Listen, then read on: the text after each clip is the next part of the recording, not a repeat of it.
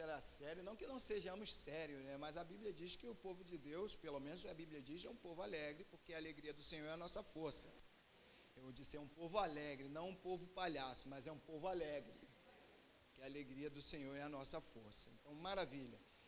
É isso aí. Então, eu quero falar com vocês, o título da minha mensagem é Superando o Obstáculo da Fé.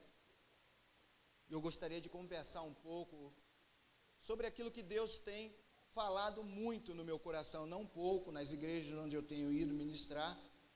E Deus tem colocado isso no meu coração. Estava orando, como sempre faço. Não ia ministrar essa palavra, ia ministrar outra coisa, mas o Espírito Santo disse que era isso que eu tinha que falar. Né? Então, é isso que eu vou falar. Eu quero que você comigo abra sua Bíblia, por gentileza, em Tiago capítulo 1. Nós vamos ler esse texto. Enquanto você vai abrindo, eu vou fazendo uma oração. Pai, no nome de Jesus, nessa noite, nós te damos toda a honra e toda a glória. Nesse momento onde nós vamos ouvir, a, ouvir a tua palavra, que possamos não só ouvir, mas o Senhor possa nos dar a capacidade de receber e de retê-la no nosso coração, para que nós possamos, Senhor, frutificar, porque a tua palavra declara que aqueles que recebem a tua palavra e retêm, estes frutificam. Então, no nome de Jesus, que estes possam ser cada um dos meus irmãos que entraram aqui nessa noite, que as, essa palavra, que é a tua palavra, ela produz resultado, ela é viva e eficaz, então que ela possa produzir resultado na vida de todo aquele que está ouvindo aqui nesse local e também daqueles que estão nos acompanhando, Senhor, pela internet, que a mesma unção aqui nessa igreja possa alcançar todos aqueles que possam estar espalhados, Senhor, pelo Brasil pelo mundo, pelos estados, pelos bairros, através da internet, porque a tua palavra declara que o teu reino não tem barreira. Então, no nome de Jesus, nós te agradecemos já pelos resultados positivos que a tua palavra trará em o nome do Senhor, que todos digam amém.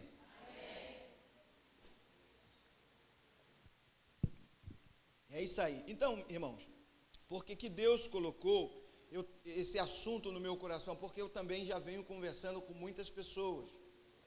Eu dou aula num seminário, né, e também lá, eu aconselho muitos pastores, mas enfim, eu creio que esse é um tempo de Jesus, como a, a, a própria pastora falou aqui, ela já tirou a palavra da minha boca.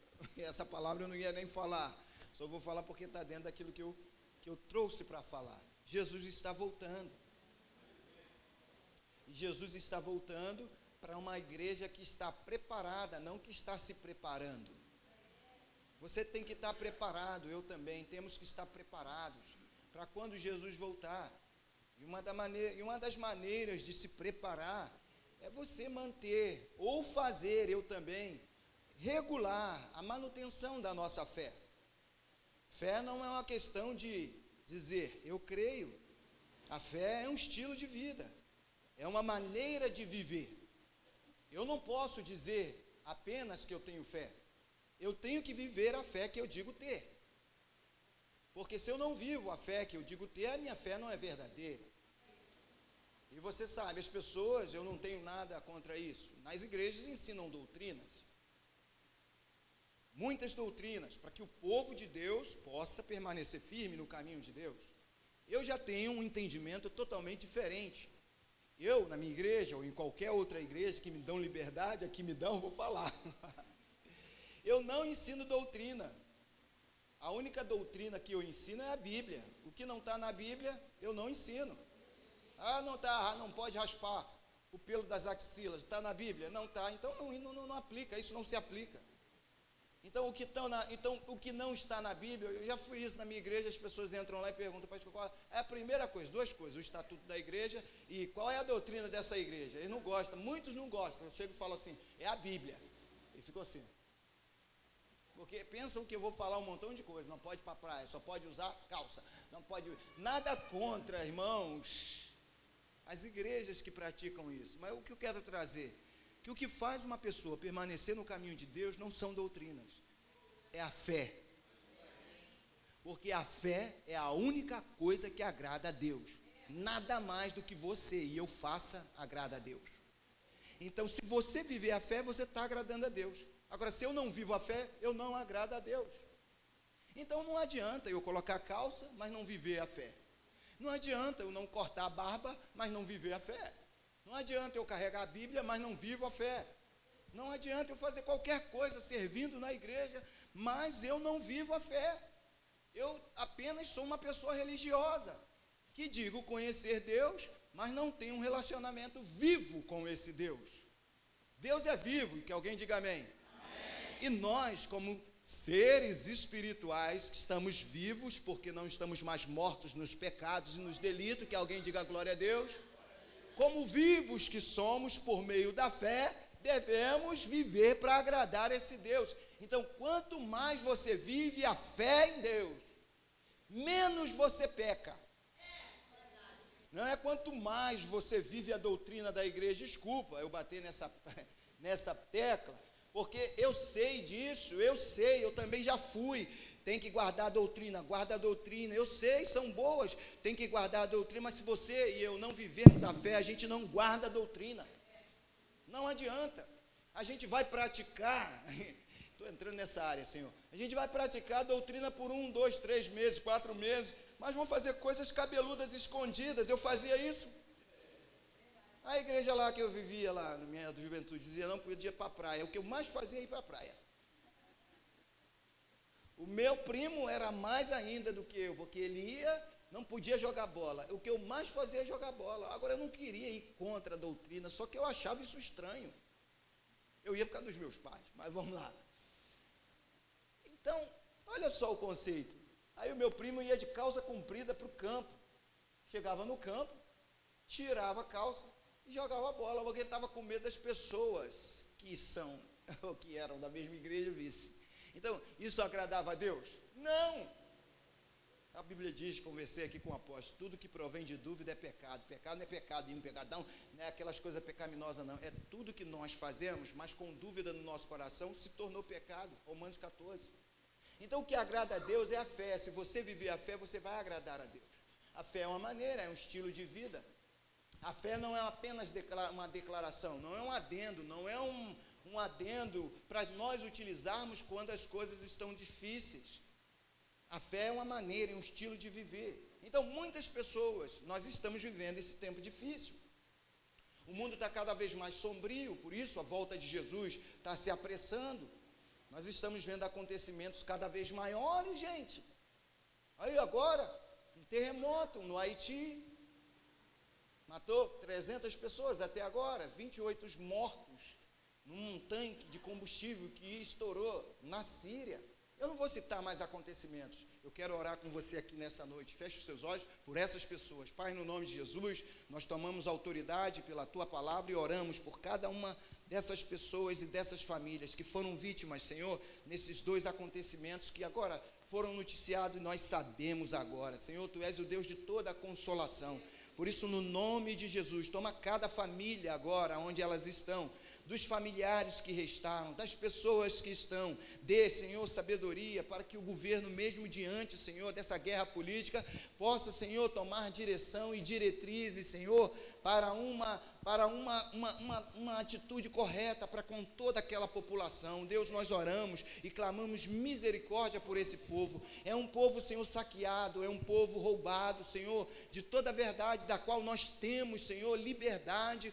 Mas no nome de Jesus, nós oramos, meu Pai, para que todo cativeiro seja quebrado no Haiti, que toda bruxaria, que todo feitiço, que toda maldição, meu Pai, sobre essa nação seja quebrada, Pai, no nome de Jesus. Resgata resgata os teus, resgata o teu povo. Nem são falando, Senhor, de crédulo ou de pessoas, aqueles que têm um coração voltado para ti, que estes sejam guardados e protegidos tanto, Senhor, no Haiti como na, lá no Líbano, meu Pai, no nome de Jesus, nós declaramos o Oriente Médio rendido a Ti, a África rendida a Ti, porque no nome de Jesus, toda a África, todo o Oriente Médio já estão lavados pelo sangue de Jesus. Jesus já derramou o seu sangue sobre essa nação e nós declaramos salvação, Senhor, no meio do caos, o Senhor também trará salvação para a glória e honra do Teu nome. Que todo aquele que concorda diga amém.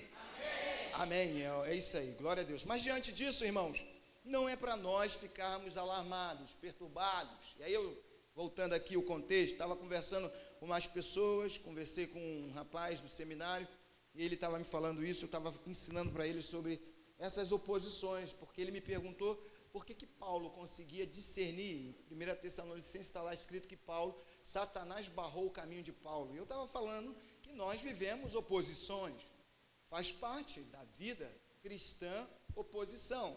Né? Tem gente que não gosta, mas eu vou te dizer, se você não tem, você está com. Seu cristão não, não gosta de viver risco no sentido de adversidade, você é um cristão que causa risco na vida de outras pessoas.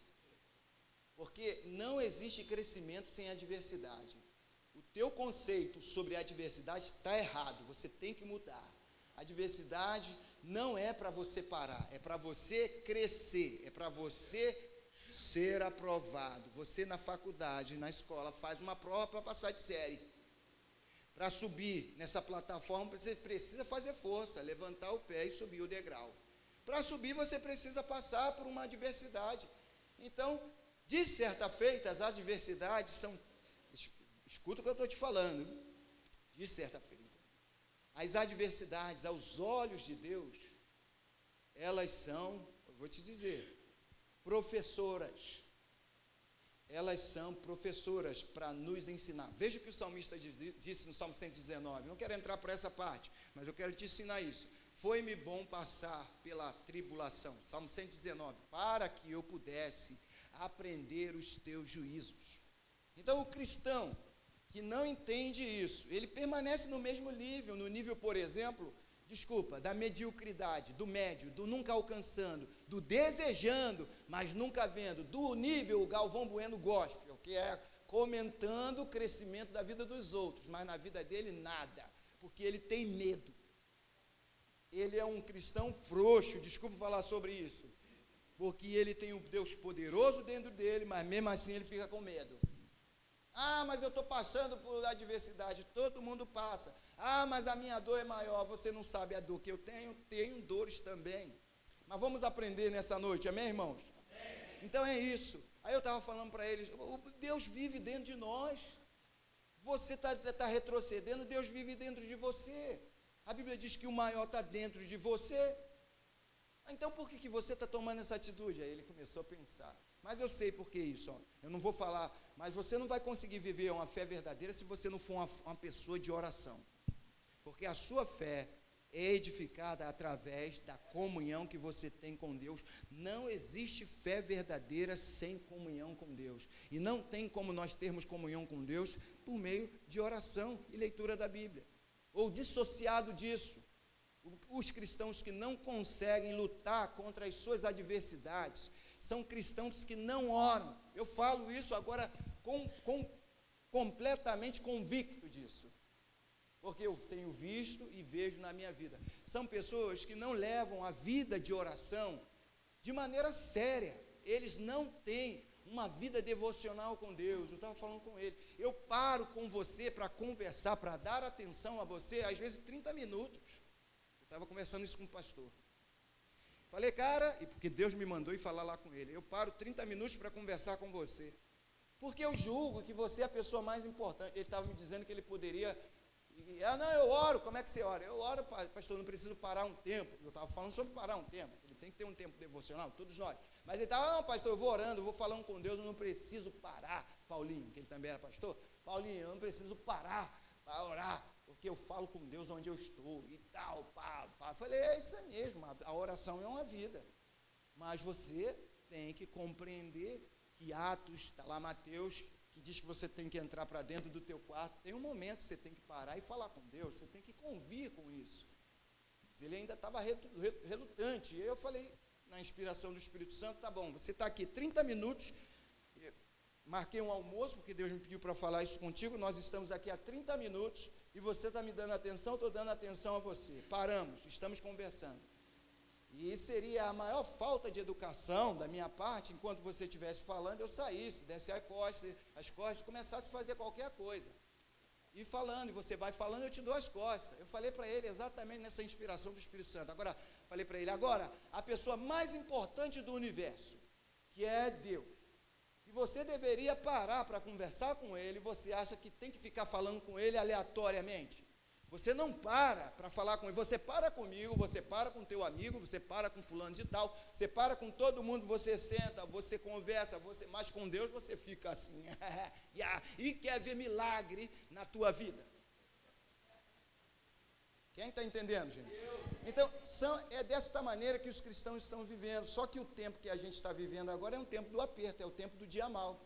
E a gente precisa estar com a nossa fé edificada para a gente poder lutar. Então está aí Tiago capítulo 1, verso 2, Tiago diz assim, meus irmãos, tende por motivo de toda alegria o passar de por várias provações. Diz assim, eu já citei isso aqui, mas ele diz por várias é, é, é provações, né?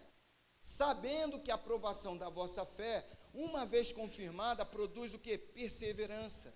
Ora, perseverança deve ter ação completa para que vocês sejam perfeitos e íntegros e em nada deficiente. Então, a carta de Tiago, ela foi escrita não para uma igreja específica, gente.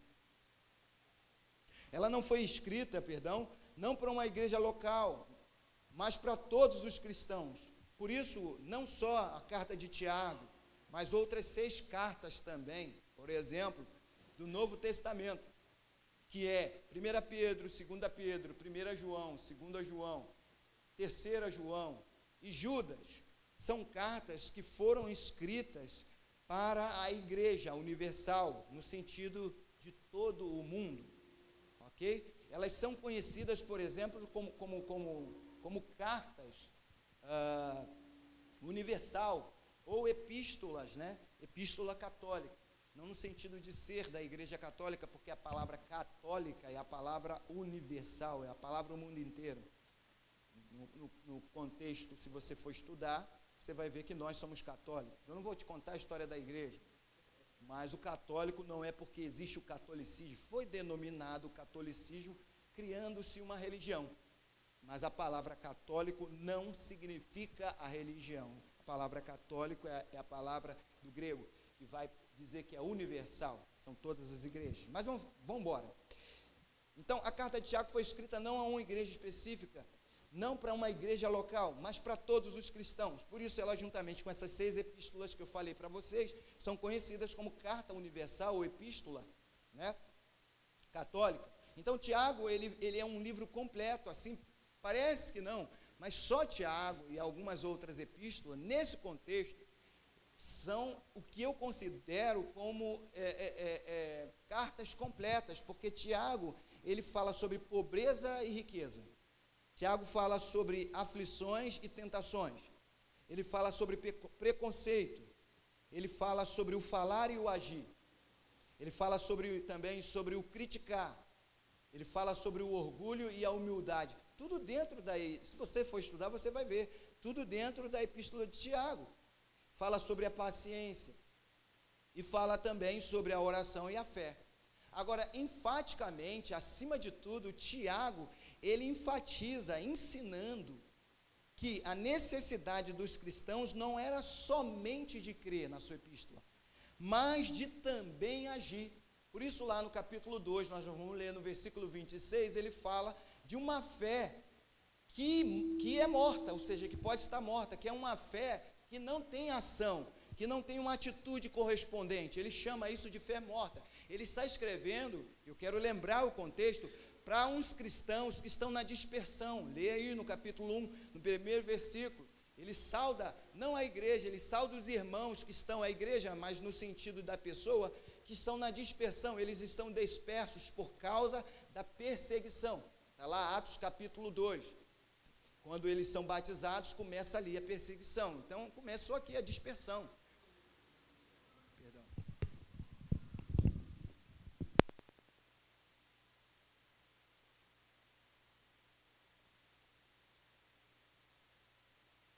Então, ele está, quem está prestando atenção?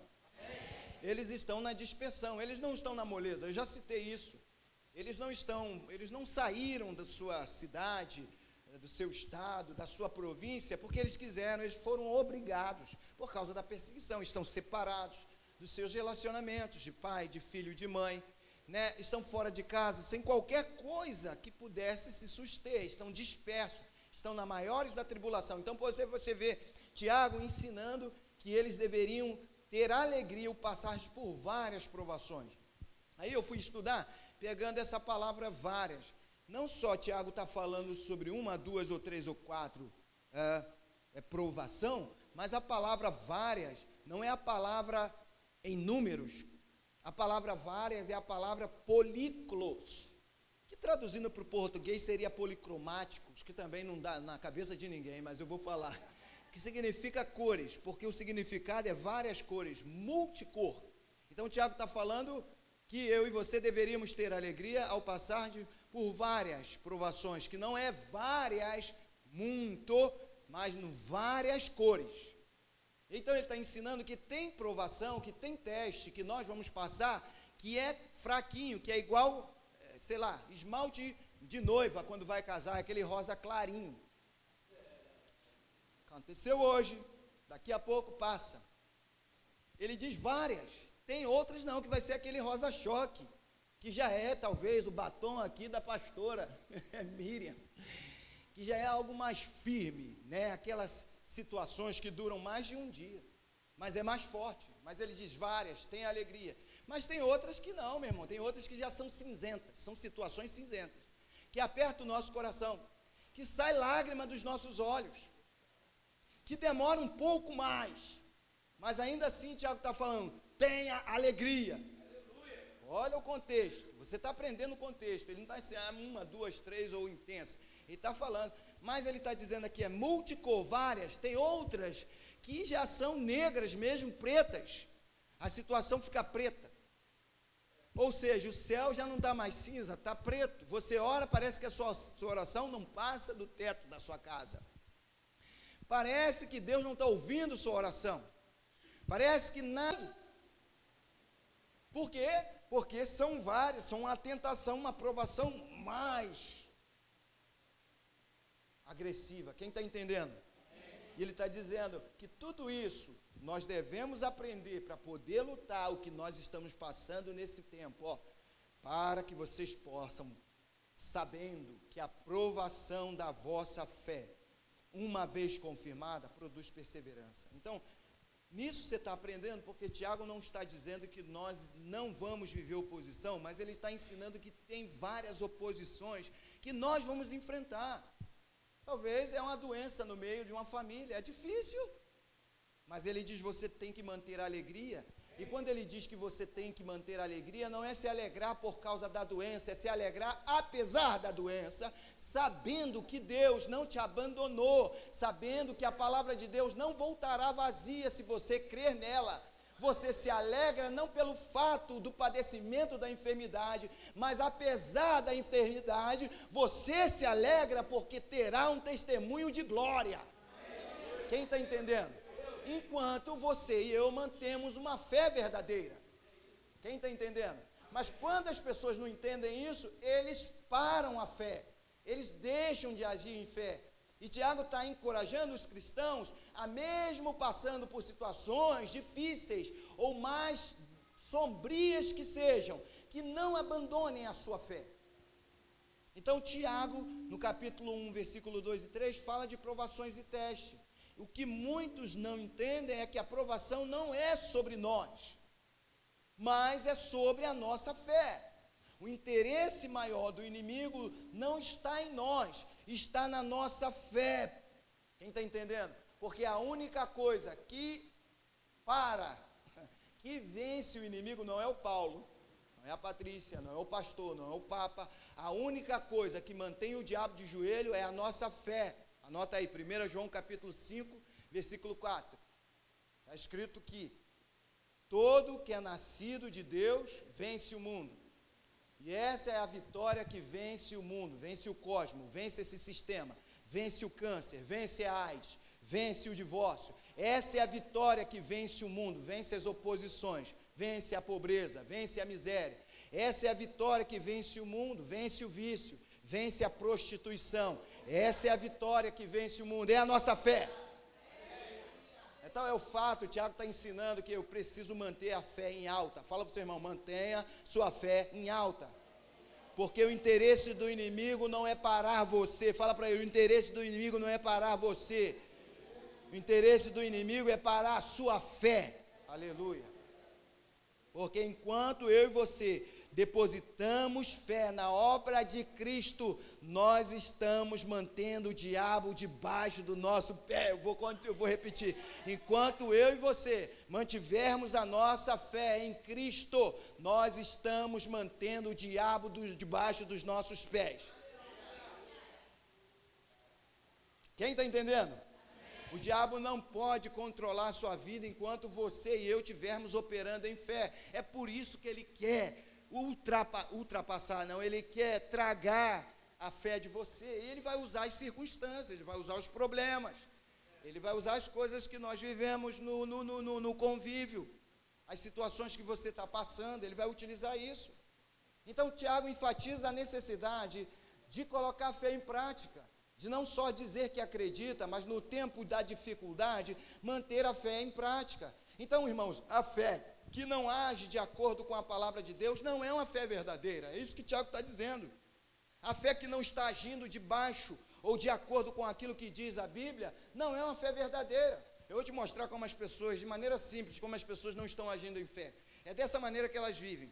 Então eu vou orar aqui, eu digo que eu creio, porque eu vou orar, vou sair, e eu quero um dia maravilhoso e eu creio que vai fazer um sol maravilhoso, e eu fiz uma oração, vou sair de casa. Mas quando eu estou saindo de casa, o rádio está ligado, e disse lá que no final da tarde terá pancada de chuva.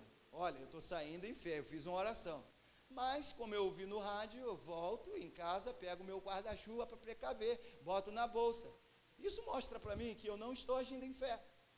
Porque eu disse que acreditava, mas porque eu ouvi o rádio dizer que vai chover, eu fui lá e peguei o plano B, que é um guarda-chuva. No reino de Deus não existe plano B. Se você disse que acredita em Deus, você tem que ir até o final. Anota aí, Romanos capítulo 1, versículo 17.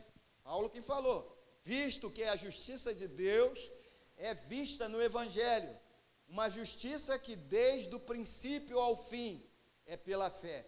Do início ao fim é pela fé. Começa crendo, termina crendo. Não começa crendo e vai diminuindo e chega e fica incrédulo. Começa crendo e termina crendo, mais ainda. Aleluia! Comecei acreditando que vai ser curado, vou até o final. E se morrer, eu vou ressuscitar pelo poder de Deus. Tem que ir até o final, irmão. Quem está acreditando? Só vê o poder de Deus quem vai até o final acreditando. Não é aquele que começou a dizer que crê, não, é aquele que, apesar da dificuldade, apesar do problema financeiro, apesar da doença, apesar das barreiras, ele continua acreditando em Deus. Não importa o que aconteça, Deus não terminou com você. Aquele que começou boa obra vai completar na sua vida. Então a fé que não age de acordo com a palavra de Deus não é fé verdadeira. Por quê? Porque a fé verdadeira é baseada em uma crença. A crença é um conjunto de ideias, é um conjunto de opinião que eu e você recebemos através da comunhão que nós temos com Deus, que é a Sua palavra. Quem está entendendo?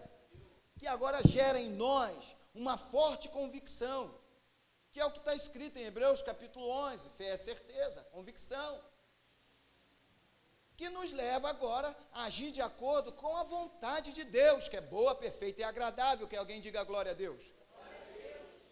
Então, não é um conceito, a fé é uma crença, é um conjunto de ideias, de opiniões que nós recebemos porque nós estamos tendo comunhão com Deus. Por isso eu falei da oração: se a pessoa não ora, ela não vai viver a fé.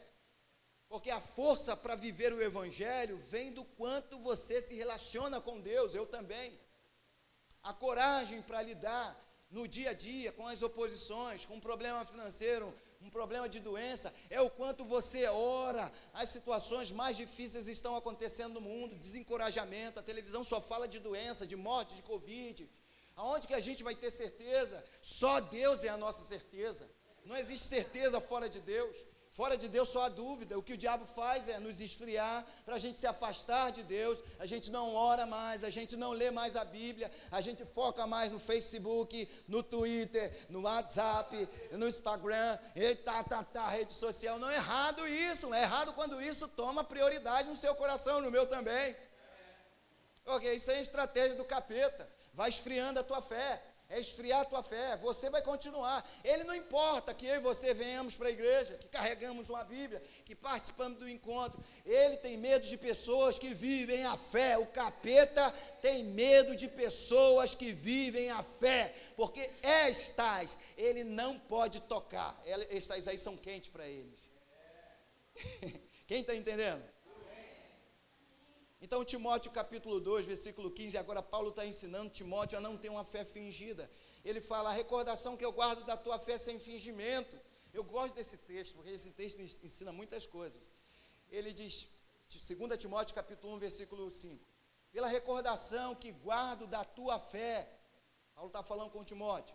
Sem fingimento, não é uma fé fingida, não é uma fé distraída, não é uma fé que você crê porque o irmãozinho na igreja crê, você crê porque você crê. É uma fé, olha lá, a mesma que primeiramente habitou, atenção, pais e avós. Oh, look to me, aleluia. Vamos aprender agora.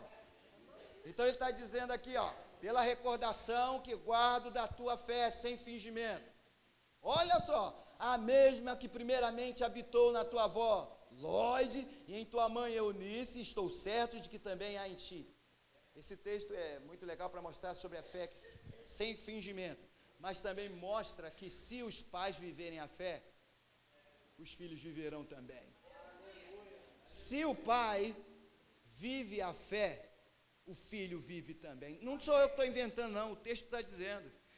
Paulo está identificando que Timóteo tinha a mesma fé, porque Paulo conheceu a avó dele. Ó, conhecia a tua avó. Ela tinha esse mesmo tipo de fé.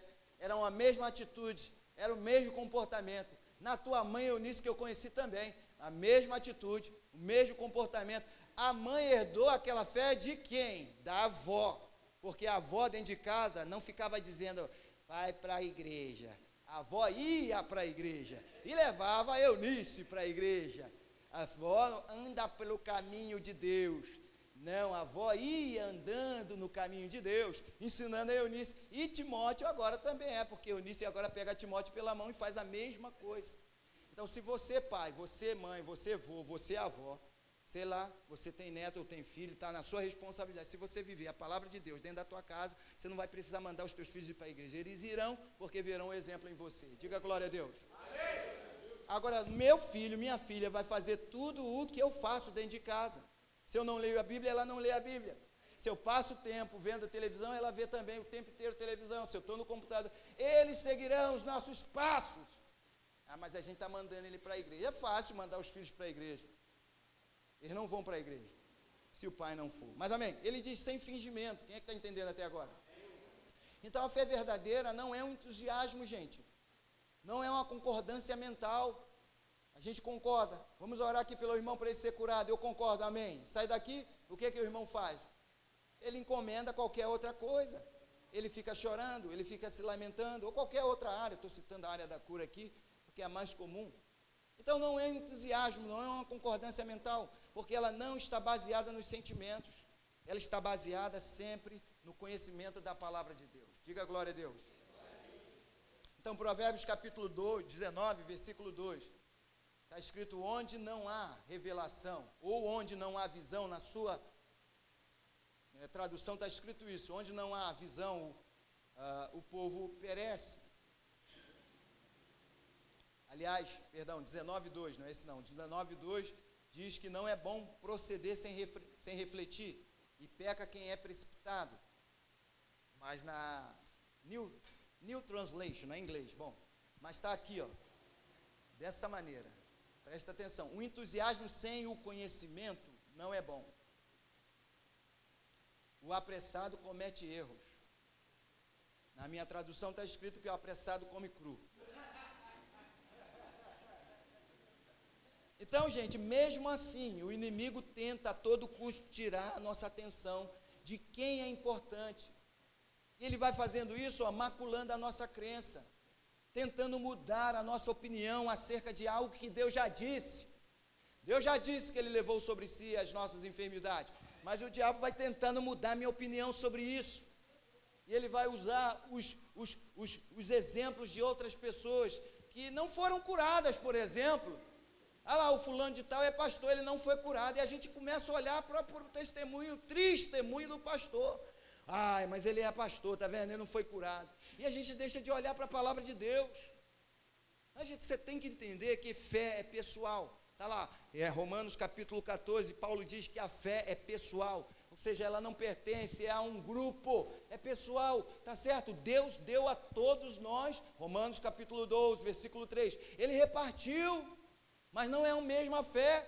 Quem faz a manutenção da sua fé é você, não é eu, não é o pastor, é você, é eu que faço a minha. Ela cresce ou diminui, ela é edificada ou fica estagnada, porque sou eu que faço a manutenção. Não é o pastor, não é o vir para a igreja, é o exercitá-la. Então o diabo ele vai maculando a nossa crença. Ele tenta macular a nossa opinião acerca do que Deus já disse. Foi isso que ele fez com Eva. Ele falou o que com Eva? É isso que Deus disse? Ele maculou. Deus tinha dito: não coma da árvore do conhecimento do bem e do mal. O que que Satanás, através da serpente, falou para Eva? É certo que Deus disse, ele tenta mudar a opinião. Quem está entendendo? Ele vai tentar mudar a sua opinião acerca do que Deus já falou com você, acerca dos seus sonhos, acerca da sua família, acerca dos seus filhos, acerca das suas finanças. Eu sei lá o que Deus colocou no seu coração, eu sei o que Deus coloca no meu e no seu coração, são coisas boas mas eu sei que as nossas circunstâncias não são boas. Eu tenho, e eu sei também que muitas vezes tem cristãos que deixam de acreditar em Deus para acreditar nas suas circunstâncias, porque é mais fácil acreditar no que se vê, no que se sente, no que se ouve, do que naquilo que Deus disse. Quem está entendendo? É mais fácil. Então é isso. Quando ele nos leva a, a, ter outra opinião, ele vai paralisando a nossa crença. Então, para isso, nós precisamos identificar algumas é, barreiras, alguns obstáculos que o inferno coloca na nossa frente para que nós é, não venhamos paralisar diante dessas oposições, para que a gente possa vencê-la. Diga glória a Deus. Glória a Deus. Então, Paulo, em 1 Coríntios, capítulo 16, versículo 9, ele agora vai começar um trabalho em, em Corinto. Aleluia. É, ele vai estabelecer uma igreja. Se não me engano, é a igreja do Tessalonicenses, ele comenta lá, mas ele está para estabelecer uma igreja. E ele identifica no verso 9, ele diz: Uma porta grande e oportuna para o trabalho se me abriu. Mas a continuação do verso ele diz: ó, Há muitos adversários. Então ele diz: Tem uma porta boa, é uma oportunidade maravilhosa. Mas ele disse assim: Vai ser moleza. Ele diz: Tem obstáculos.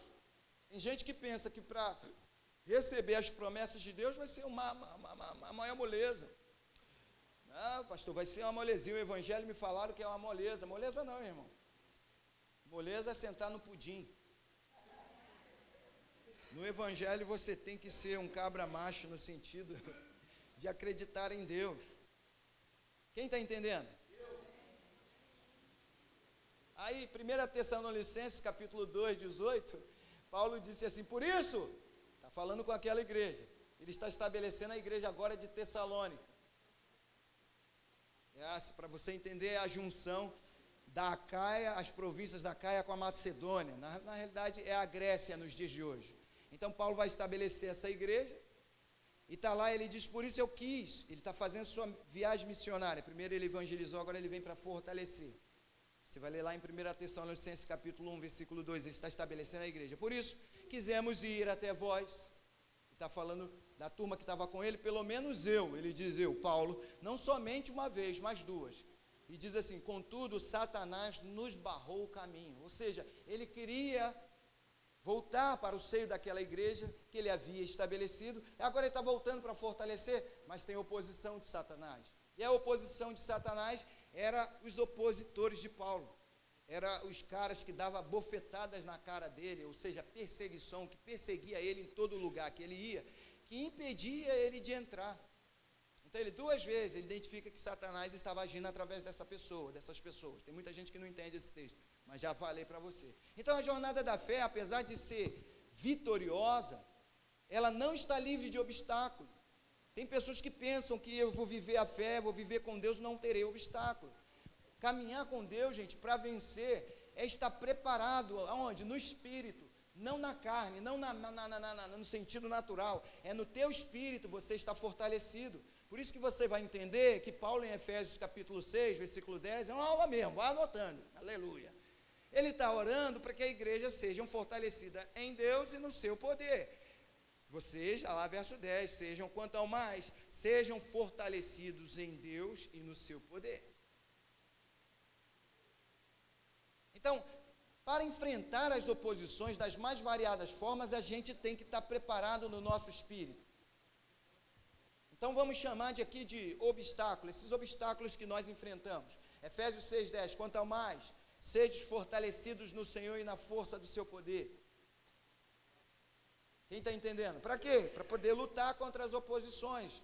Continuação do texto, ele está dizendo que nós estamos vivendo em dia mal. Então, esses obstáculos têm um único propósito de nos tirar da perseverança em continuar acreditando na obediência a Deus. Porque o diabo sabe que aqueles que perseveram, crendo, estes, aleluia, mesmo enfrentando esses obstáculos, essas barreiras, estes, que é eu e você, vai dizendo amém, verão o cumprimento das promessas de Deus em suas vidas. Ele tenta te convencer. E você tem que acreditar nisso. Vou te dar uma chave muito importante, hein? Está prestando atenção? Você tem que colocar a tua mente nisso, na vitória de Jesus. Você não coloca a tua mente, você não vai para lá. Anote essa chave. Os seus pés nunca te levarão a um lugar onde a tua mente nunca esteve. Os seus pés, é você que tem que ir para lá. Os seus pés nunca te levarão a um lugar onde a tua mente não, te, não esteve. O contrário é verdade, os teus pés sempre levarão você a um lugar onde a tua mente está. O cara está na prostituição, ou ele vai para a prostituição, porque ele pensa na prostituição. Adultera, porque pensa no adultério. E na depressão, porque tem pensamentos depressivos. Tudo vai por aí. A crença é formada através de pensamentos. Através de um pensamento na nossa mente. Quem está entendendo? Por exemplo, o cara pensa como um derrotado, ele vai viver uma derrota. Porque se ele não pensa que ele vai vencer, os pés dele nunca caminharão para a vitória. Quem está entendendo? Então, Marcos capítulo 5, versículo 22 a 24, não sei o meu tempo, mas vou lendo, abra lá sua Bíblia comigo. Estamos terminando, aleluia. Na primeira barreira. Marcos capítulo 5. Vamos ler esse texto, porque esse texto mostra exatamente uma grande oposição na vida desse homem, que era Jairo. Em Marcos capítulo 5, versículo 22, está escrito aí: Eis que se chegou a ele, a Jesus, um dos principais da sinagoga, chamado Jairo, e vendo-o, prostrou-se aos seus pés, e insistentemente lhe suplicou: Minha filhinha está à morte, mas vem impõe as mãos sobre ela para que ela seja salva e ela viverá. É interessante, porque agora Jairo, convicto, sabendo que Jesus não só tinha um poder, mas acreditando que se ele fosse até a sua casa, ele veria o poder de Deus se manifestando e a filha dele seria salva. Ele declarou isso, a fé declara. Ele declarou aquilo que ele acreditava. Então, por isso a Bíblia diz que Jesus foi com ele no verso 24. Por que, que Jesus foi com ele? Porque ele declarou algo. Ele não declarou algo aleatório. Ele declarou algo que ele acreditava. Por que eu, por que eu tiro essa conclusão? Porque para outras pessoas, Jesus perguntava se eles acreditavam. Um cego disse assim: Jesus, dois cegos, lá em Mateus, capítulo 10, se aproximou de Jesus para serem curados. Jesus tocarem nele. Jesus disse: Vocês acreditam nisso? Por que, que Jesus acreditou? Porque Jesus não viu a atitude né, que comprovasse aquilo que eles estavam pedindo. Agora, Jairo se apresenta diante dele, se dobra, que é adoração, e diz a ele não o tamanho do seu problema, mas diz que o tamanho da crença que ele tinha, apesar do seu problema. Deus não está querendo ouvir o tamanho do seu problema que ele já conhece, ele quer ver a tua crença, apesar desse problema. Ele quer ver a minha crença, apesar desse problema que nós estamos passando. Ele já conhece a montanha que você está enfrentando, o problema que você está enfrentando de vários lados. Ele quer saber se você acredita que ele pode resolver. Então Jesus foi com ele e a multidão seguia o cumprimento. Versículo 35, pula logo. Está escrito, porque ele tem uma oposição, falava, está escrito lá, a mulher chega a tocar, tem a mulher do fluxo de sangue, mas no versículo 35 está falando ele ainda quando chegaram alguns da casa do chefe da sinagoga disseram: Olha, cara, não incomoda mais o mestre, porque a tua filha morreu. Verso 36, mas Jesus, sem acudir a tais palavras, eu gosto desse texto, porque é Jesus quem fala, não é Paulo, não é, não é Jairo que fala, é Jesus quem fala. Por que, que Jesus falou? Porque Jairo já tinha dito que ele acreditava. Veio uma notícia pior do que Jairo estava esperando. Mas quando Jairo se encontrou com Jesus, ele falou aquilo que ele acreditava. E quando a notícia ruim se apresentou diante de Jairo, já não foi mais Jairo quem respondeu. Foi a palavra que estava do lado de Jairo, que era Jesus. Ele é a palavra viva. Toda vez que você se pega na palavra de Deus, para crer na fé, naquilo que Deus disse, e você começa acreditando, mesmo que venha momentos ruins, não vai ser você que vai dar a resposta, mas a palavra que é viva em você vai trazer a resposta para você. Então está escrito que Jesus, sem acudir, sem dar atenção, sem prestar atenção naquilo que disseram, disse ao chefe da sinagoga: Não temas, continue acreditando, aleluia. Mas a filha dele morreu, mas Jesus falou: Não temas, continue acreditando. Mas, pastor, o médico falou isso: Não temas, continue acreditando. Mas a minha conta está no vermelho, não temas Continue acreditando. Mas o fulano de tal disse isso. Não tem mais. Continue acreditando. Aleluia. Uh, por quê, pastor? Porque a tua resposta não vem da terra, vem do alto. Aleluia. A minha também. Glória a Deus. A última palavra não vem da terra. Uh, a última palavra vem do alto vem do trono de Deus, aleluia. Deus reina sobre a nossa vida. Ao entrar, ele disse: Por que vocês estão em alvoroço? Jesus, brincadeira, né? Mas falou isso, tirou onda. A criança não está morta, mas dorme, todo mundo. Mó bobão, chegou agora, nem sabe o que está acontecendo. Os incrédulos, quando você vai fazer a oração, numa situação difícil, os incrédulos sempre vão rir. Quando vê que riu, pode botar para sair. Olha o que Jesus vai fazer. Ao entrar, e riam-se dele, verso 40. Tendo, porém, mandado sair todo mundo, que era incrédulo, estava rindo. Ah, ah, ah, bota o incrédulo para fora. Você vai fazer uma oração? Bota os incrédulos para fora. Mas só vai ficar aí o cachorro. Deixa ele, está crendo em você. Bota para fora.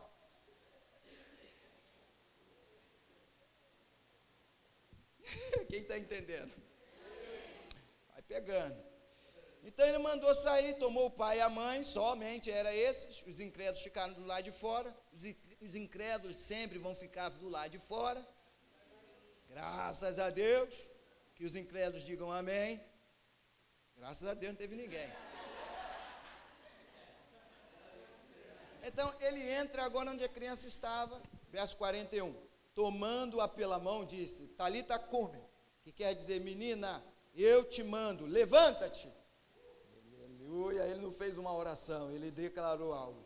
Imediatamente, imediatamente, oh, depois que a palavra foi dita, imediatamente, a menina se levantou pôs-se a andar, pois tinha 12 anos, então ficaram sobremaneira admirados, porque milagres não dá para explicar. Ninguém explica milagre. só se admira. Então o caminho da fé não é um caminho fácil, não é um caminho isento de lutas, mas é o único caminho da certeza da vitória. Não existe outro caminho que possa dar vitória a nós. Só o caminho da vitória. Então a barreira, a primeira barreira é a falta de conhecimento revelado. Primeiro obstáculo que a gente enfrenta, quando não consegue vencer uma situação, é que nós precisamos da necessidade, é, não podemos ter uma, uma, um conhecimento natural logo, nós temos que ter conhecimento revelado da palavra de Deus. É a necessidade primordial de todos os que andam com Deus, porque pela fé a fé é edificada através das revelações gradativas. Escuta isso, que o Espírito Santo vai trazendo no nosso coração.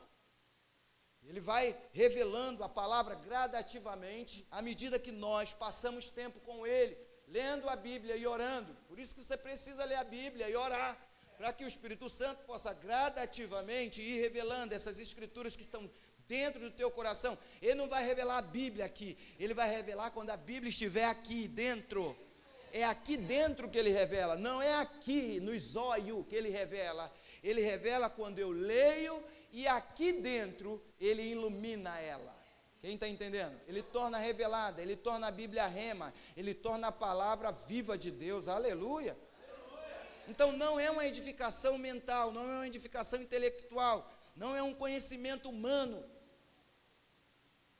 Não é algo que eu pego com o meu intelecto, porque eu li, li a Bíblia cerebralmente sobre Deus, eu conheço, eu já li a Bíblia toda. Não é intelecto humano, é a revelação do Espírito Santo, através da iluminação dessa palavra, porque a verdade da palavra de Deus, ela vai sendo revelada. Aleluia. E ela é a única força capaz de enfrentar esses obstáculos que a gente enfrenta. Pô, lá, lá, um, um caso terminal. Quem é que vai continuar acreditando? Só aquele que tem revelação. Não é revelação de ver as coisas, estou vendo anjo, estou vendo demônio. É a revelação da palavra que você vê Deus trabalhando naquela situação.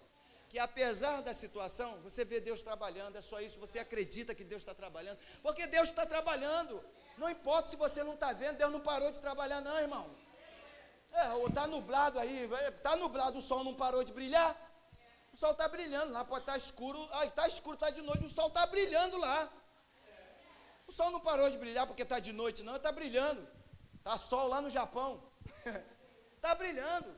Assim Deus, Deus não parou de olhar por você, de velar por você, de abençoar você, porque as coisas estão tumultuadas. Você pode, pode, pode desanimar, mas Deus não parou de trabalhar. Diga amém. Então a palavra de Deus no Espírito é a única força capaz de enfrentar os obstáculos que a gente enfrenta e vence. Eu vejo o que Jesus diz lá, eu não vou levar para não gastar muito tempo, em Mateus, quando Jesus está indo para as bandas de Jerusalém, no norte de Israel, está lá, ele faz duas perguntas aos discípulos, dizendo: Quem os homens dizem que eu sou? E aí os discípulos dizem: Tu és o Cristo, filho do. Ai, aliás, os discípulos dizem: Tu és um profeta. Eles dizem que tu és um profeta. Tu és Jeremias, tu és Elias, um dos profetas que ressurgiu. Agora Jesus vai fazer a pergunta né, retórica, que já tem a resposta. Porque Jesus está tentando pescar o que está no coração deles. Jesus pergunta: E vocês? Quem diz o que eu sou? Essa é a pergunta para nós. Não é falar o que os outros falam, mas é falar o que nós temos conhecido por andar com ele. Então está lá os discípulos andando quase há três anos com Jesus. Jesus queria saber o que estes discípulos que andavam com ele sabiam a respeito dele. Se o que eles sabiam era o que o povo estava dizendo, ou se o que eles sabiam era a revelação, porque eles estavam andando com Jesus. Então Jesus pergunta, a segunda pergunta: E vocês? Quem vocês dizem que eu sou? E Pedro toma a palavra e diz: Tu és o Cristo, o Filho do Deus vivo. Jesus, tomando a, palavra novamente, ele diz: Bem-aventurado é Simão Barjonas, que não foi carne e sangue que te revelou, mas o meu Pai que está no céu. Veja, não foi um, um celebral, não foi algo do intelecto de Pedro. Também não foi o que as pessoas estavam falando, ele estava ouvindo, eles eram os discípulos de Jesus. Mas Pedro tem agora uma revelação que Jesus identifica dizendo: vê lá do alto, não veio daqui da terra, veio do alto. E não, por causa disso, eu digo que tu és Petros, uma pedra, uma lasca de uma pedra, e sobre esta pedra, sobre essa rocha, sobre essa revelação que tu tivestes, eu vou edificar a minha igreja. Oh, aleluia. E as portas do inferno não prevalecerão contra ela. Então, um dado é o seguinte: a igreja que não está edificada ou que não conhece os seus fundamentos, que é Cristo, ela tem dificuldade de permanecer de pé diante das lutas, porque ela não conhece seu fundamento. Seu fundamento é Jesus, ela não tem revelação. Quem está entendendo, gente? Então, sobre a revelação, que Jesus é a igreja católica ensina errada, que diz que Pedro é, não, é Pedro onde Pedro está, está a igreja. No latim está escrito lá, é, ubi Petros, ubi ecclesia, ou seja, onde Pedro está, ali está a igreja. Mas no grego diz sobre a revelação, sobre a Petra, não sobre Petros, que é a tradução para Pedros, que significa lasca de pedra. Mas Jesus diz sobre esta Petra, que é uma rocha. E ele está dizendo que é a revelação de quem ele é. Oh, aleluia. Nesta revelação, ele diz: Eu edifico, eu construo a igreja, que é você, que sou eu. E toda a força do inferno não tem poder contra ela, não tem poder contra você. Agora, quando é que o diabo não tem poder contra você, contra mim? Quando a gente tem a revelação de quem nós somos, quando a gente tem revelação dos nossos fundamentos, porque o diabo derruba aqueles que não conhecem os seus fundamentos. Quem está entendendo? Porque ele não tem fundamento. Tudo que ele edifica é sobre a areia. Mateus capítulo 7, versículo 23. Ele edificou a sua casa, e é a sua vida, na areia. Veio o rio, veio o vento, veio a força do mar e bateu com um ímpeto naquela casa e ela caiu, porque ela estava edificada na areia, não tinha alicerce. Quem está entendendo, gente? Hello, somebody nessa noite. Muitos crentes estão caindo porque não tem alicerce. Porque não tem alicerce, não, porque não conhece os seus fundamentos. Quem está entendendo nessa noite? E verso 24 está escrito lá, mas também tem lá o homem, bem-aventurado é o homem, que edifica a sua casa na rocha, na revelação. Está lá, ele edificou a casa, o mesmo acontecimento. Veio chuva, veio o mar batendo, veio o vento, de maneira que aquela casa não caiu, mas permaneceu firme. Por que, que permaneceu firme? Qual a diferença? Porque uma delas conhecia os fundamentos e edificou a sua vida sobre esse fundamento, por causa da revelação gradativa que ela vai tendo dessa fé, nessa fé, aleluia. Eu vou rasgar meu coração, vou colocar em você nessa noite. Quem está entendendo? Você não vai construir sua vida se você não tiver revelação dos seus fundamentos. Sua vida não cresce, a minha vida não cresce. Ninguém constrói em um fundamento desconhecido. Quantos, quantos, qual a altura desse prédio que a gente vai botar aqui? Vamos botar aqui para mais de 30 andares. Ah, meu irmão. Então sabe que você vai ter que cavar. E vai cavar muito, até encontrar uma rocha lá embaixo. Onde você encontrar uma rocha, aí sim você começa a colocar os alicerces. Não adianta pedir para alguém subir o andares aqui, ah, chama um engenheiro, vamos subir aqui, mas não sei quantos anos, não sei que é o comum aqui no Brasil, é isso, mas no contexto correto, ético, Aí o engenheiro vem aqui, a primeira coisa que ele vai perguntar é como é que é o fundamento, me dá a planta. Ele não pode construir se ele não conhecer o, o fundamento, o alicerce. Se ele não souber que o alicerce é firme, quem está entendendo? Então aqueles que não têm revelação dos seus fundamentos, eles não crescem. 1 Coríntios capítulo 2, versículo de 10 a 11, Paulo diz, mas Deus nos revelou, veja que não é do intelecto, mas Deus nos revelou por meio do Espírito. E o seu Espírito investiga e nos revela todos os segredos mais profundos de Deus. E ninguém pode conhecer os pensamentos de Deus a não ser o seu próprio Espírito. Então, Paulo está ensinando que a revelação não é algo que vem do nosso intelecto, mas vem de Deus no nosso coração. Quem está entendendo? Quanto mais nós lemos a Bíblia, mais oramos, mais Deus vai revelando a Sua palavra no nosso coração. Ela vem por isso não vem só por ler a Bíblia. Eu já li a Bíblia, eu tenho, já li dez capítulos, é, é, mas não ora, não adianta nada. Também só oro, não leio a Bíblia, também não adianta nada. É sério, a palavra precisa da, da oração e a oração precisa da palavra. Você nunca pode desassociar a leitura da palavra sem oração, ou oração da leitura da palavra. Quem está entendendo? As pessoas fazem isso.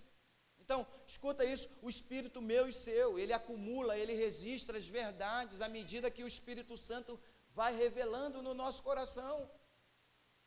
Então, a plena suficiência da palavra de Deus chega no nosso coração, ou o Espírito Santo revela no nosso coração, quando nós vamos tendo essa comunhão com Deus, tendo essa comunhão com a palavra.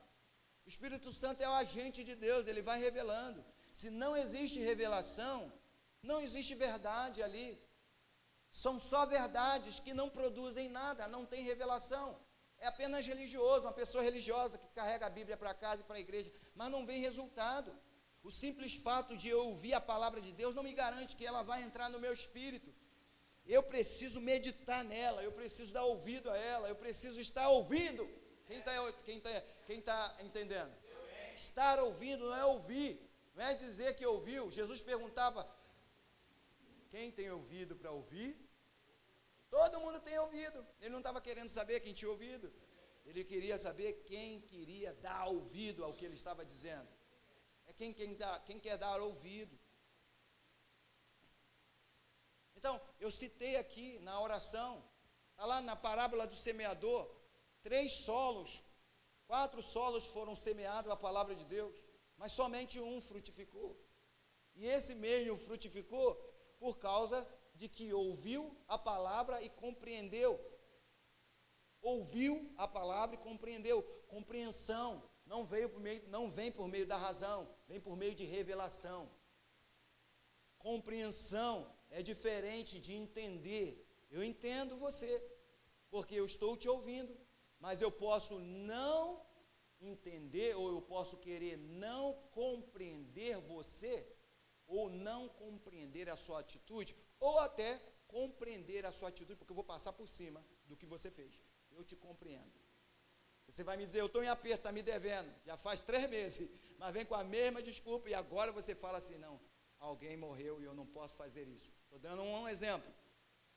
Eu posso entender ou não, mas eu aplico agora a compreensão. Eu vou dizer que não entendo porque você havia me dito a palavra, ou eu havia dado a palavra a você, se eu estou devendo a você, há três meses atrás. Mas agora, o que, que eu faço? Eu dou a você apenas a minha justificativa. E você simplesmente resolve compreender. Quem está entendendo? Então, a verdade, o Espírito Santo, que é a palavra de Deus, a palavra e o Espírito Santo, eles se complementam. Eles agem juntos. Então está lá na parábola do semeador, eles ouviram primeiro o solo, ouviu a palavra de Deus. Lucas capítulo 8. Está escrito que vem o diabo e arrebata do coração que foi semeado. Agora, por que, que o diabo arrebata a palavra do coração? Para que este não retenha ou recebam a revelação. Quem é que está entendendo nessa noite? Versículo 13 de Mateus 23 está escrito diferente, está escrito, mas o que foi semeado na boa terra é o que a ouve e a compreende, ou seja, tem compreensão.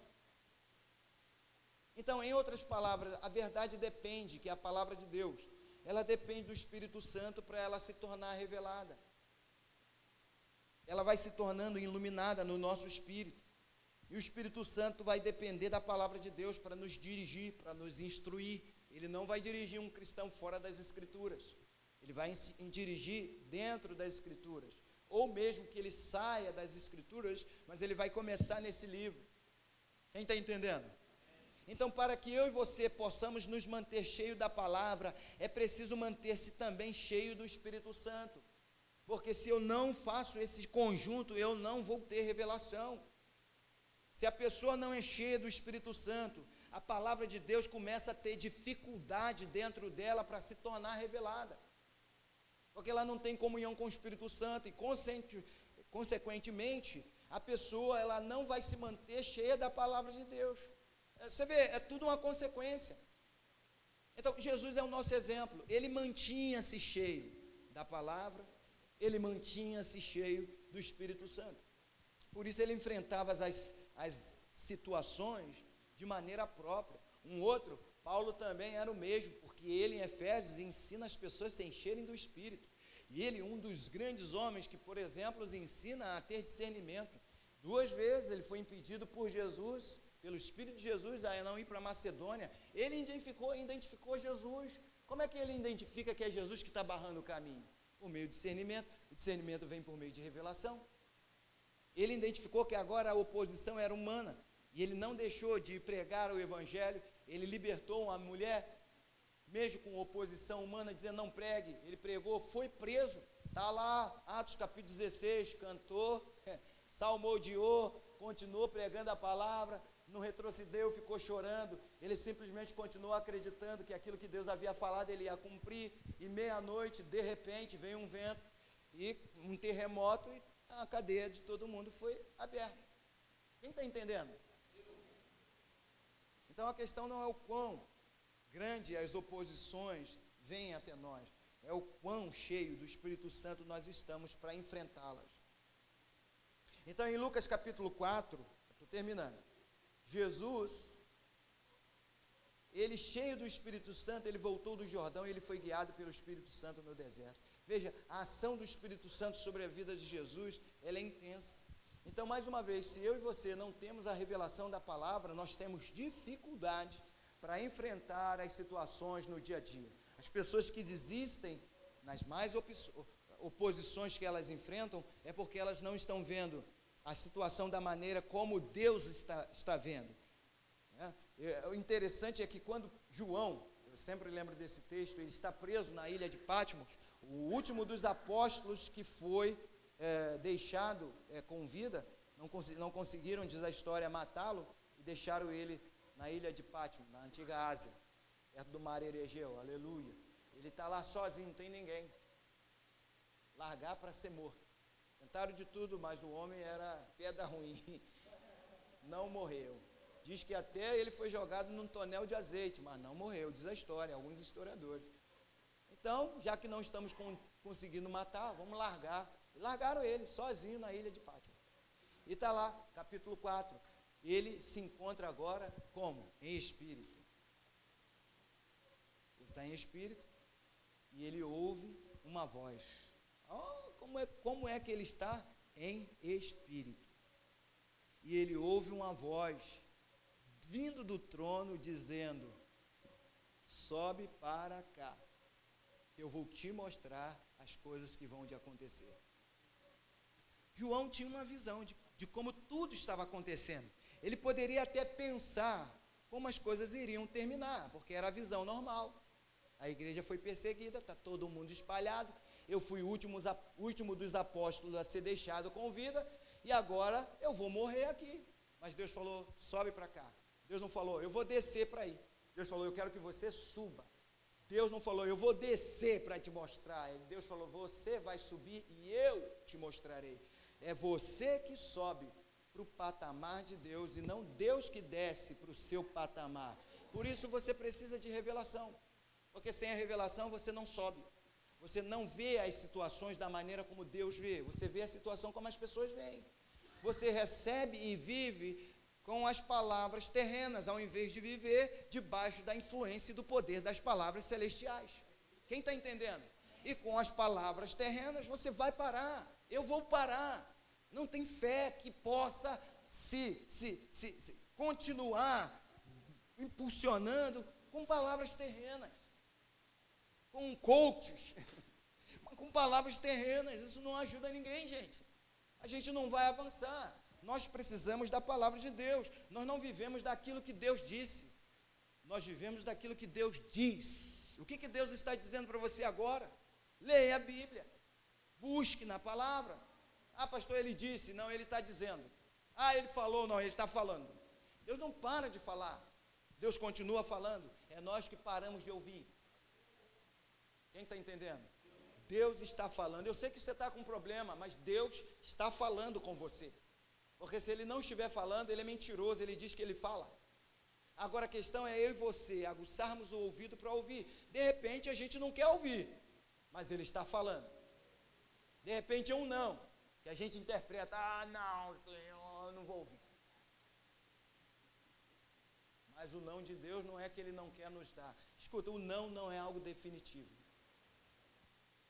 Você pode mudar, algumas verdades para você guardar. Você pode mudar a sua realidade. O não não é definitivo.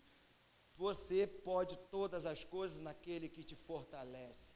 Desistir não é uma opção. E não vence aquele que começa, mas aquele que começa cai dez mil vezes, mas continua. Esses vencem. Esses veem resultado. Ninguém tem sucesso apenas porque fez uma coisa uma vez só. Todos que tiveram sucesso caíram tantas vezes quantos necessário, mas se levantaram de todas elas e continuaram acreditando até que o sucesso se manifestasse. Todo mundo, todo mundo. Quem está entendendo? Todos os exemplos, tanto da palavra como fora dele. Aqui a luz, ó. Thomas Edison. Quantas vezes? Einstein. Quantas vezes? Hã? Presidente lá, é o mais conhecido da América, do Brasil tem vários, mas só Jesus. Quem está entendendo? É continuar. Como é que você vai continuar acreditando em Deus se a oposição está crescendo, se a verdade não cresce no seu coração? A pessoa não tem força, pastor, para lutar. Eu sei, eu entendo isso. As pessoas não têm força porque a fé que elas têm não está edificada no coração dela. A fé só se torna edificada quando ela tem revelação, porque nós somos povo da convicção. Você só faz, eu também, só fazemos as coisas por certeza, por convicção. Nós não fazemos as coisas porque queremos, até tentamos, mas quando estamos apenas numa mera tentativa, nós paramos. Gente para porque é tentativa. Por que, que parou de orar? Porque era tentativa. Por que, que parou de acreditar? Porque era uma tentativa. Não era uma ação, não era uma atitude. Quem está entendendo? Oh, aleluia. Então, gradativamente, você vai tendo essa revelação. Você vai orando, você vai lendo a Bíblia, a revelação do Espírito Santo vai entrando no seu coração, você começa a ter entendimento espiritual. Deus começa a falar mais com você. Você começa a ter, escuta, facilidade agora para ouvir a voz de Deus, porque mesmo no caos, Deus não para de falar. E você começa a entender que mesmo na sua bagunça, é assim. Escuta isso, mesmo na sua maior bagunça que você faça, do outro lado está o maior milagre que você possa experimentar. Mesmo que você tenha feito bagunça, busca Deus, e Ele vai virar página para você. Romanos 8, 28, tudo coopera para o bem daqueles que amam a Deus. É apenas continuar acreditando. Mas cadê a força? Porque não tem um relacionamento com Deus. Quem está entendendo? Eu paro. Se eu não tenho relacionamento com Deus, como é que eu luto contra essas situações? Como é que os apóstolos, o próprio apóstolo Paulo lutou contra essas oposições, gente? Em nenhum momento ele falou, ah, estou com temores por dentro, estou com perseguição por fora, naufrágio, vai lá citando todas as coisas, perigo entre os patrícios, ou seja, entre as pessoas, entre os judeus, perigo entre os estrangeiros, em todos os lugares, perigo. Mas o que, que ele disse? Em tudo isso eu fui liberto. Ou seja, Deus me livrou. Está lá na primeira defesa, mesmo preso, ele estava preso, escrevendo cartas para Filipenses, para Tessalonicenses, escrevendo carta para a igreja que estava liberta, e estava encorajando, e está lá ele agora chamando Timóteo, segundo Timóteo, capítulo 4, dizendo, ah, quando vier da prisão onde ele estava, traz a capa, que ficou na casa lá do, do, do homem lá, e quando vir, traz também os pergaminhos, Aí ele começa a citar a história dele, ó, o que ele começa a falar. Ó, tome cuidado para você não vir no inverno, porque o inverno onde ele estava na Itália, Roma lá, era rigoroso. Tome cuidado, não venha no inverno. Ele estava numa, para ele pedir a capa, porque ele precisava se aquecer, ele estava numa, num calabouço fédido, úmido, que se alguém ficasse lá, muito tempo exposto àquela umidade, já o frio externo que tinha, vai morrer de hipotermia, eu não tenho como se aquecer. Ele, Paulo, ele está pedindo a, a, a Timóteo, traz a capa e traz os livros. Não venha no inverno. Se apresse para você vir antes de inverno. Olha o que ele diz. Na minha primeira defesa, ninguém esteve comigo. Antes todos me abandonaram. Olha só, Paulo desce para o tribunal, é a primeira convocação dele diante de César lá. E o pessoal que ia visitar ele na cadeia, nesse dia do tribunal, disse assim: não conheço esse homem, não. Não, nunca vi. Paulo diz isso. Na minha primeira defesa, ninguém esteve comigo. Todos me abandonaram. Ele ainda ora que o Senhor não dê isso a eles como paga.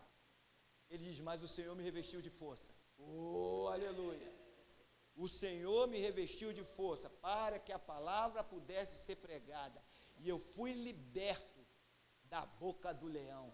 O Senhor me livrará e me levará salvo para o lar celestial. Quem está entendendo? Não existe oposição maior do que o poder de Deus guardando a sua vida. Não existe criatura maior do que Deus na sua vida. Não existe demônio que possa impedir o plano de Deus na sua vida. Não há erro que você possa cometer, que Deus não consiga reverter em bênção para a sua vida. Não há oposição que você possa enfrentar, que Deus não possa fortalecer você, para que você possa ultrapassar. Não há pessoa tão dura que possa permanecer dura na presença de Deus, onde Ele diz que tem o coração na palma da mão dessas pessoas. Não há, quem está entendendo? Não há realidade maior do que aquela que foi colocada, exposta na cruz do Calvário. Não há realidade maior do que as promessas de Deus, porque realidade e promessa de Deus é a mesma coisa. Eu vou repetir: realidade e promessa de Deus é a mesma coisa quando você crê. Quem está entendendo? Não há oposição. O próprio apóstolo Paulo falou: quem será morte, angústia, perseguição, coisas do porvir, do passado? Ele diz: não há, não há oponentes maior do que aquele que está em nós. Que alguém diga glória a Deus. Eu não sei a luta que você está enfrentando, mas eu sei, essa luta não é maior do que Deus. Não é maior do que, os, do que você. Seu problema financeiro não é maior do que Deus. Seu problema de saúde não é maior do que Deus. O câncer não é maior do que Deus. A AIDS não é maior do que Deus. A chikungunya não é maior do que Deus. O delta não é maior do que Deus. A pandemia não é maior do que Deus. É você está só querendo me animar. Estou te falando a verdade. Você confessou Jesus como Senhor da sua vida ou não? Então você tem que ter revelação que Ele tem responsabilidade sobre a sua vida. Assim como você protege os seus filhos, Deus protege você. Você precisa acreditar nisso. Sem olhar para as adversidades. Quem é que está entendendo? Deixa eu orar por você nessa noite. No nome de Jesus. Vamos ficar de pé. Então não há oposição quando nós temos a revelação correta da palavra de Deus.